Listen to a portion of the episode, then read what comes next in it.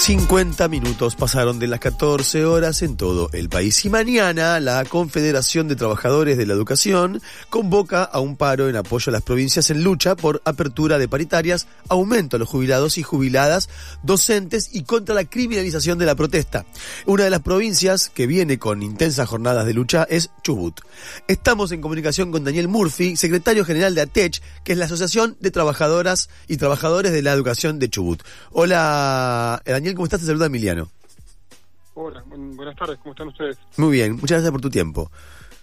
Uno de los puntos eh, principales del, del, paro de mañana es la no criminalización de la, de la protesta. Fuiste vos mismo una de las personas acusadas y absueltas en febrero de este año.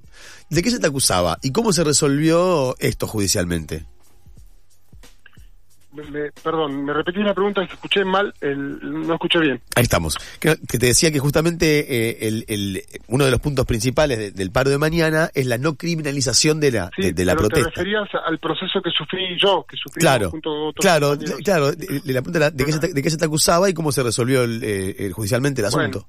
Bueno, nosotros fuimos a juicio junto a otro compañero, también integrante de la conducción provincial del sindicato, por una caravana de autos que hicimos en 2019 eh, a Cerro Dragón, donde estaban las oficinas y el acceso a la, al yacimiento de Pan American Energy, yacimiento petrolero, la empresa petrolera más importante de Chubut, que tiene justamente el yacimiento de Cerro Dragón.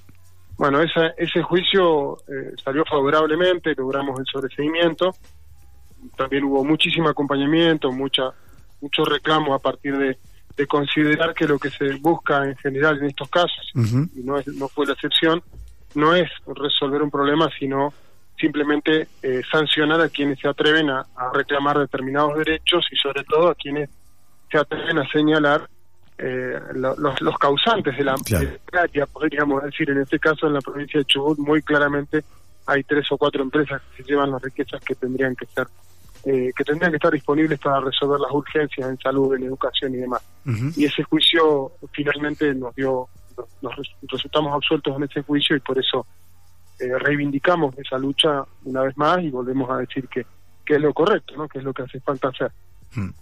La, la semana pasada la justicia declaró culpable al, al ex secretario general de, de ATECH, que es Santiago Goodman. Eh, ¿Cómo nace esta causa y cómo se llegó a, a esta instancia, a sentencia, perdón?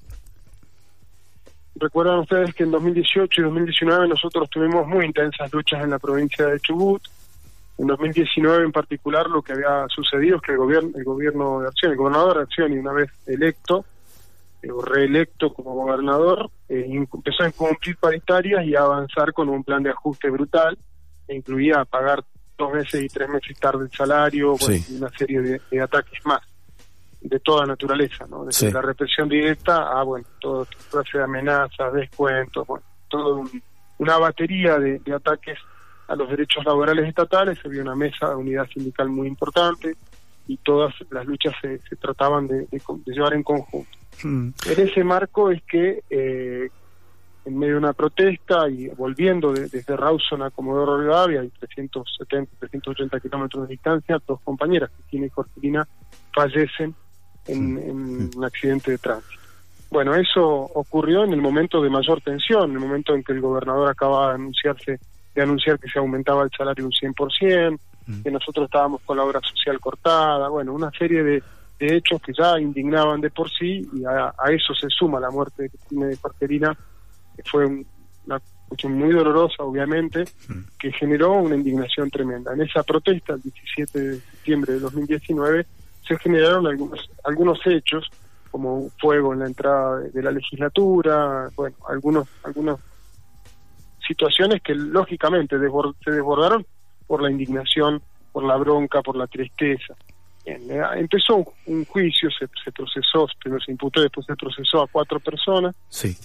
Que, entre ellos Santiago Goodman y eh, avanzó el juicio. En el en el juicio obviamente lo que nosotros decimos es que el juicio en sí mismo es injusto porque en ningún momento busca la verdad, ni busca reparar un daño, ni busca evitar males mayores, nada de lo que uno supone que la justicia debiera, debiera tener como norte. Sí. Por el contrario, lo que se busca es sancionar eh, una vez más a quienes reclaman y claro. con, lo, con lo cual se, se, se convalida toda clase de atropellos, ¿no? Porque si el gobierno puede hacer lo que se le canta, violar toda clase de normativas, y eh, quienes van a ser sancionados son quienes salen a luchar contra eso, bueno, ese es el triste papel que asume esta jueza Tolomei para llevar adelante este juicio y terminar condenando a Santiago Guzmán. Claro. Eh, ¿Qué tal, Daniel? Te habla Juan.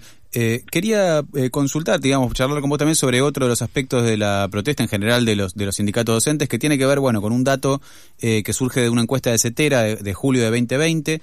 Digamos, a partir de este dato se puede ver que el 73% de los docentes son sostén de hogar y que el salario docente es, por lo tanto, el principal ingreso de un hogar. Entonces, ¿podemos decir que la canasta familiar es hoy accesible para un salario docente? No, sin duda no. Nosotros tenemos un salario inicial de una maestra o maestro equivale a 20 horas cátedra y está en 60 mil pesos, para decirlo, números redondos. Mm. Después hay variaciones. Pero una maestra está cobrando eso cuando recién se inicia y durante varios años la, variación va a ser muy menor, muy pequeña. Por lo tanto, muchísima gente tiene ese salario o algo parecido a ese salario.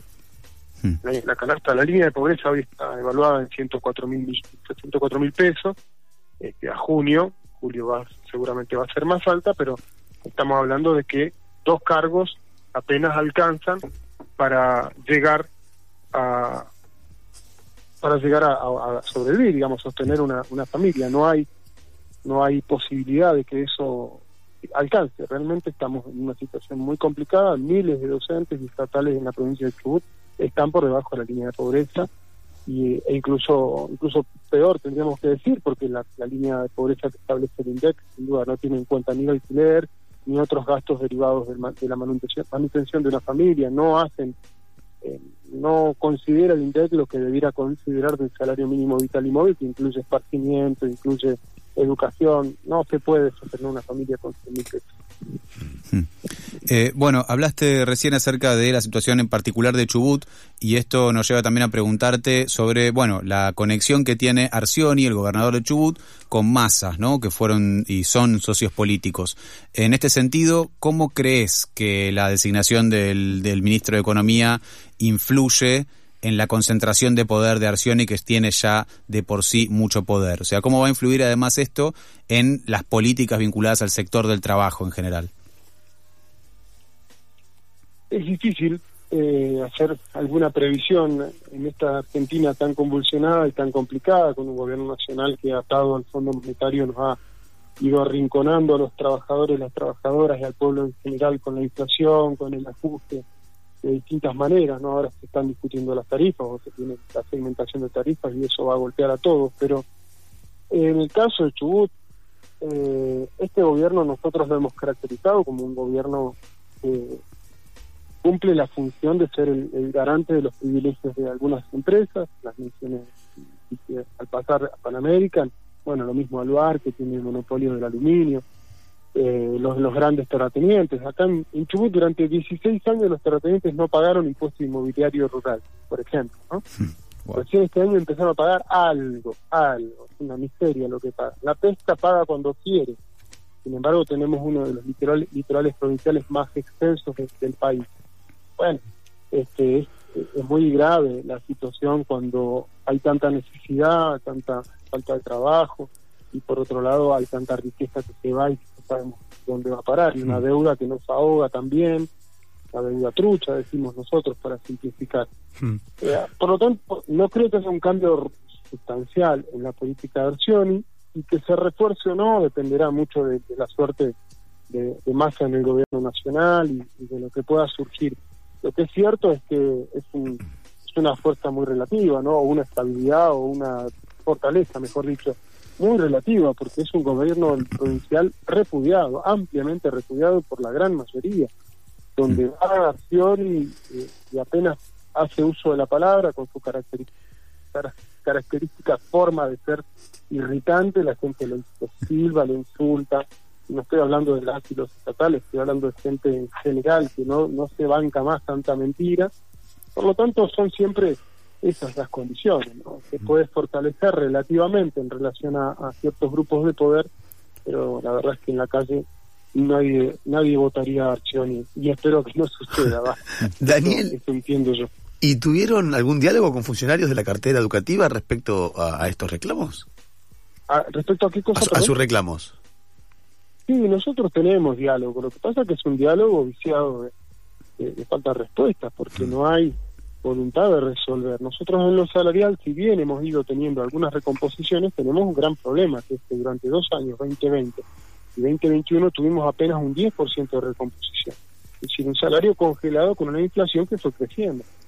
Entonces, hoy es eh, remamos muy de atrás la inflación y pasamos de ser una de las provincias con mejores sueldos, bien siempre debajo de, de las necesidades, muy por encima de lo que estamos ahora, y hoy estamos entre las provincias que, tienen salarios más bajos, ¿no? Tenemos vecinas, provincias vecinas que están 20 mil pesos por encima de nuestro salario inicial. Después cada provincia tiene sus particularidades y necesidades. Ningún docente puede eh, estar satisfecho con lo que cobra porque las cosas aumentan cada día, pero, pero sí vemos eh, que hemos perdido mucho en estos dos años y hoy, por más que luchamos y hemos ido recuperando y compensando paulatinamente en algo la inflación, seguimos muy por debajo de, lo necesario. Daniel, muchas gracias por tu tiempo y acá tenés un, un espacio donde podés eh, venir a, a contarnos las cosas. Bueno, muchísimas gracias a ustedes por, por la posibilidad de, contarles esto y, y, ojalá mañana sea un gran paro nacional para que para que el mensaje sea claro. No nos van a callar la boca con una sentencia. Luchar no es delito y la única herramienta que tenemos como trabajadores y trabajadoras es salir a la calle en unidad para ir conquistando los reclamos que tenemos y las necesidades que tenemos también. Así es. Gracias, Daniel. Así pasó entonces Daniel Murphy, secretario general de ATECH.